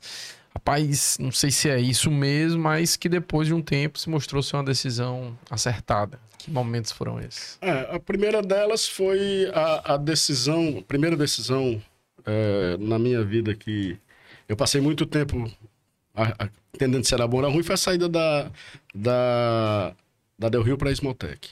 Né, eu saí de uma empresa bem mais organizada, para uma empresa bem maior, mas não para o desenvolvimento pessoal. A Del Rio, em tese, né, seria melhor. Eu passei muito tempo ainda pensando nisso, mas depois eu vi que foi a decisão certa porque me provocou também. Essa foi uma decisão. Ah, Outra decisão importante na, na, minha vida, obviamente profissional, né? Outra decisão importante na minha vida foi quando eu realmente saí da, da fábrica que, e fui para o banco, certo? Isso foi importante para mim entender que eu não gostava, mas ao mesmo tempo eu tirei muita coisa boa, porque essa, esse, esse ano de aprendizado financeiro, isso para minha vida foi muito bom, muito bom mesmo, pessoalmente muito bom, porque eu tive uma visão dessa parte de, de investimento, de, de banco, de, de como é que as coisas funcionam e tal. Isso foi muito bom e muito bom para tudo, né? Depois para a gestão também. E por último, quando eu resolvi virar a chave. Essa foi para mim a decisão profissional mais complicada de virar uma chave mesmo, de sair Deixar de uma área engenheiro. De... É, de... deixar de, de uma ser, área não, executiva, sendo. digamos é. assim, né, na área de gestão, de empregado para e ser autônomo, né, profissional e, liberal. E tu já advoga há quanto tempo? 20... 2000 e 2005. 20. Não, 20 não. Já. 18 anos. 18 anos. É, 18 anos. Quase 20 anos. Quase 20 anos. Depois de quanto tempo de engenheiro? 20 anos também, né? Porque eu me formei em 87. Vocês não eram nem nascidos, né? Me formei em 87. Nasci em 87. Franco já é nascido já. Já tinha dois anos já. Dois anos. Tá andando. 89, é, já tava andando já. Eu me formei, eu entrei em 82 e saí em 87, porque teve uma greve também na federal, mas a gente saía normalmente 4 anos e meio. Aí teve uma greve e saí com 5 anos, em 87. Outra questão, se. Hum. Momento saudosista aqui do, do programa. Saudade. Se você pudesse voltar no tempo, em qualquer momento histórico que já, já ocorreu, em qualquer. Seja fases eh, de, de parentes, seja momentos históricos mundiais, esportistas ou não, fique à vontade. Que momento e por que você gostaria de ter presenciado? Ah, ah, qualquer coisa, né? Qualquer coisa. Não, isso aí é porque eu sonhei, inclusive. É, eu queria, assim, se eu pudesse, né, voltar no tempo, eu queria ter assistido, sim, tá do lado, assim, para ouvir o encontro do Diógenes com Alexandre o Grande. Para mim seria, eu até sonhei com essa história, porque eu tava lendo muito sobre Diógenes, e eu digo, cara, deve ter sido, assim, um negócio fantástico, né? Porque o Diógenes era o cão, né, o filósofo cão, o pai do cinismo, é, é, e o Alexandre foi para ele, né? Pede, aquela história toda, né? Você pede o que você quiser que eu lhe dou, ele. Você pode me dar o sol? Aí ele, não, pô, então saia da frente que você tá atrapalhando. não, o Diógenes era uma figuraça, figuraça, né? Assim, é o cara mais anárquico que já teve, né? Brigou com o Platão o tempo inteiro, porque atrapalhava as aulas do Platão. Que dizia que o Platão era o, era o playboyzinho, né? E tava renegando as, os, os mestres, né? Que próprio Sócrates. Tá? Então, é, essa, essa parte eu gosto muito, essa parte da, da, da filosofia antiga, né? Reco, Reco, Bolonha e Azeitona, né? Sócrates, Platão e, a- e Aristóteles. Sim. E a turma em volta dele. E eu comecei a ler o Diógenes e você fica encantado. É uma coisa maluca, né? O cara, o cara era completo. É, tem uma passagem dele que é, assim, ele eles eram cínicos, né? Até é bom o pessoal, porque a gente já, já, já, já se preocupou com a etimologia da palavra, né? Entende? Porque o cínico, na realidade, é parecido com o cão, viver como cão. Por isso que ele era o filósofo cão. Depois, com o tempo, virou outra coisa, né? Por isso que ele era chamado do filósofo cão, porque eles viviam, o, a- a- o pessoal dizia que eles viviam como cachorros. Então eles andavam na rua, faziam as necessidades na frente de todo mundo. tá? Eles viviam realmente como, entre aspas, como uns bichos, porque eles entendiam que a felicidade não dependia de nada, de ninguém, e você não podia ser preso a nada, né? E essa era a briga do Diógenes, né? E o Diógenes, ele só tinha, ele morava dentro do barril, né? Tem as, o famoso dele, a história da lâmpada, né? Que ele andava com a lâmpada acesa atrás de um homem honesto. E hoje ele podia andar aí, tranquilo. E ele tinha uma, uma cuia para beber água. Ele só tinha isso, né? Ele quase semi-nu dentro de um barril, tinha uma cuia. Aí um dia ele chegou no, no rio e viu uma criança bebendo água com a mão. Assim. Ele pegou a cuia e jogou fora. Você não precisa de cuia. Você não dessa cuia mais. Tá resolvido. Interessantíssimo. E Sócrates, né, no começo, a gente tava, até falei aqui, o Sócrates, por isso que o que o George também vem muito nessa, nessa, nessa vibe, né? Porque Sócrates, no começo, o Sócrates sempre foi da oratória, sempre pregou, e o Sócrates, ele brigava com os, com os sofistas. né? E o que, que eram os sofistas? Era o povo que os reis os pagavam para falar deles, os comerciantes pagavam para dizer que o produto era bom. E, e por que, que o Sócrates brigava? Porque o cara dizia que hoje achei que era bom, depois o cara pagava e dizia não, não presta mais. E o Sócrates batia muito nessa história, ia brigar, peitar o povo, e o Sócrates dizia isso, né? É, eu não preciso. Começava a rir, o cara começava a falar, ele começava a rir. Você não precisa da tua aprovação, não precisa de nada teu para ser feliz, não precisa de nada teu para viver. Por falar nisso, Franco, ouvi dizer agora recentemente que ele já tá pensando aí numa terceira graduação, que é justamente filosofia. Que história é, essa, rapaz? É, eu, tô, eu tava pensando em fazer filosofia. Tô pensando aí, tá vendo? É bacana demais filosofia. Era o Sócrates que, que ia pela feira, né? Tanta coisa que eu não preciso pra ser feliz, né? Sempre desafiou todo mundo. E o, e o- e o Platão era o filhinho de papai, entre aspas, que se apaixonou pelo, pelo, pela ideia do cara, né? Só que aí foi pra uma outra vibe, né? Montou academia e tal. É, é outra história, né? E, e é muito interessante. Rapaz, é tão atual as coisas, né? Eu vou lhe dar uma dica depois. É muito atual, é muito atual. Você ir atrás de fazer uma. E como ouvinte, tem uma disciplina do, do mestrado e doutorado da UFC, que é Filosofia do Estado. Até o meu amigo Gustavo Cabral, que, que ministra. Ah. A gente começa em Aristóteles. E aí vem Sócrates. É muito, muito massa. Chega até os filósofos mais Sim, é, sim. recentes, mas todos focados na, na ideia de surgimento do Estado. Mas são debates, assim, muito bons em sala Tá. de aula. Interessante. E aí, de Muito repente, interessante. dá, dá pra fa- fazer como ouvinte um- aí, eu tava tranquilo. procurando aqui, tem um livro muito interessante que ele é recheado dessas passagens, um pouco mais voltado pro estoicismo, que é do Ryan Holiday, é O Ego é Seu Inimigo. Não sei se você já... sim, sim, sim, sim. Eu já vi, mas não, não, É. não li, não. Eu já vi o pessoal falando dele. É bem interessante, sabe? Ele É? traz várias passagens assim, bem... Ah, o estoicismo agora tá na moda, né? Todo- É, o estoicismo é da moda. É, é. da moda, da moda. E outro detalhe interessante sobre. Sócrates, não tem um registro escrito do próprio Sócrates. Ele não né? escrevia nada, ele era oratória. O que se sabe sobre ele é o que Platão. Platão escreveu sobre ele. É. E até hoje tem, tem uma corrente aí que def... minoritária, né? Mas que defende assim, rapaz, talvez o Sócrates não tenha nem Mas o, existido. o, o, o Príncipe do Maquiavel não foi escrito pelo Maquiavel, né? Foi depois da morte dele. Foi escrito pelas pessoas e deram o Maquiavel. Né? Rapaz, aí você complica lá aquele advogado que foi pra E não, faz... E o pior é que aquela, cita- aquela citação não tá nem no mas cá entre nós, né? A gente não precisa ir no STJ, né, cara? Tem, tem, é, você vai pro tribunal, às vezes, com todo respeito, dá vergonha alheia pra caramba. É. Esses caras não acreditam, não acreditam. Pô. Meu amigo, agora estamos mesmo na reta final, viu? Beleza. Tem aquela... Tem aquela última pergunta sobre... Faça aí. O Rafael gosta de perguntar isso, eu deixo essa parte mais espiritual pra ele. que ele- Ah, sim. Espiritual. Sim, como é a sua relação com a espiritualidade? Ah, sim. É, vamos lá. Eu, durante muito tempo, né, católico, fui até bem praticante, né? Fiz encontro de jovens, depois de casado fiz encontro de casais, participava bastante dos encontros de casais, era de equipes de Nossa Senhora também. Hoje eu tô mais afastado da igreja em si, né? Da espiritualidade nunca, né? Assim, Da religião, né? é, das religiões. É, eu não gosto de dizer que você tem esse, esse, esse decepção, mas é, você precisa entender que todas as religiões são feitas por homens, né? E hoje, né, nessa exacerbação que tem, você nota muito o uso da fé, né? O uso da fé. A fé é muito usada, né? É, e ela tem um papel muito importante na vida das pessoas, né?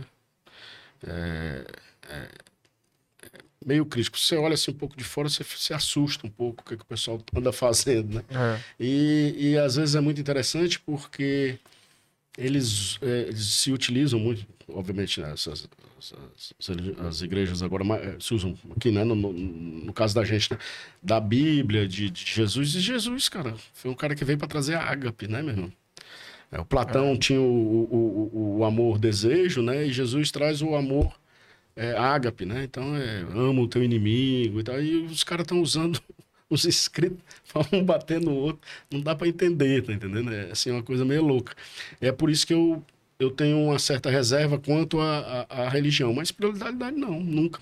É, é muito importante. Para a gente, você tem que ter esse equilíbrio. Senão, você fica meio perdido. Né? outra- Não, fica perdidaço. Outra pergunta que eu lembrei agora também, né? Que se você pudesse também escolher uma pessoa para conversar durante uma hora, para trocar uma ideia, qualquer pessoa, viva, morta, famosa ou não, quem seria essa pessoa e por quê? Quem é que você vem assim na mente, rapaz, queria, muito ter a oportunidade de conversar ou ter conversado durante uma hora com essa pessoa aqui para ver o que é que eu poderia assimilar para minha vida. Ah, eu. Sim. Hoje, né? Porque sempre agora, né? Assim, que você tá pensando assim, eu queria ter uma oportunidade de bater um papo com o Warren Buffett, né? O cara tá com, com 90 anos. E não para. Não, mas não é isso, é porque ele é de uma. Obviamente, o que você vê, né? Os- Se queres acabar com o ídolo, conviva com ele, né? Mas é, o que você vê tá a lucidez do cara, né? Na- com essa idade toda, né? A- a- aquilo ao, ao que ele coloca importância, né? Hoje o cara é trilhardário, o recurso não é problema para ele.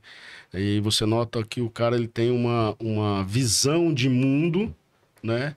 Muito interessante. E as pessoas, na realidade, não, talvez até nem olhem muito.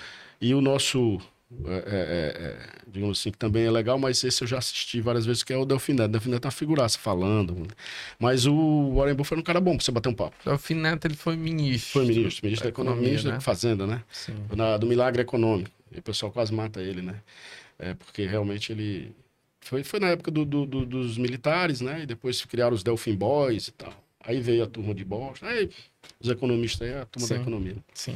Meu amigo Rafael Salles, grande prazer aqui ter conhecido o nosso amigo Daniel Barreto. Passou sempre, ligeiro, sempre bem falado aqui, seja pelo PG, seja pelo Rafael, seja pela doutora Juliana. Ah, meu, E só- deixa aí o arroba para quem quiser seguir a Daniel Barreto, a advocacia. O meu é Sucupira Barreto, né? Do, do meu Instagram. E o do, o do escritório é DB Advocacia.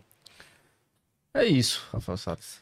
Meu amigo, foi excelente recebê-lo. É, aquela conversa, como sempre, descontraída. Acho que hoje o papo de gestão foi muito alto, né, Franco? Deu para vários insights aqui, dicas para quem está começando nessa parte. E deixar aqui aberto para sua mensagem final. Para que recado você dá aí para o nosso público? Na realidade, o recado para a turma nova, né? Digamos assim, é que sejam abertos, certo? É, nós estamos numa época de polarização e isso não é bom. Aliás, não é bom, não. Não é inteligente. Nós lidamos com o direito, acima de tudo, é ciência, é, é- é inteligência, né? E você entender eu não consigo também entender um advogado polarizado, porque o advogado, mais do que ninguém, né, ele está acostumado com a controvérsia e ele tem que se acostumar com isso. Né? Então é abrir, estar sempre aberto para as coisas novas e aproveitar a vida também, né? Aproveitar bem a vida, que são as coisas simples. Na realidade, o, o segredo, todo mundo diz, está no, no trajeto, não, não não é no fim, né? Está no trajeto, não é no fim. Então é isso. E agradecer a vocês pela oportunidade. Prazer Conversar sempre é bom. Ótimo, maravilhoso. E fala mais uma vez aqui dos nossos apoiadores: Uritu Cafés Especiais, Julima Rimeson, Star Capital, Mispa Segurança e o mais novo apoiador. Espaço Fateixa, melhor localização de Gerifra. Bom, estive aqui com o doutor Daniel Barreto, com meu amigo Rafael Sales, meu amigo Frank Almada. E você esteve em mais um Amigos de Lei. Essa maravilhosa conversa extrajurídica. Até, Até a, a, próxima. próxima.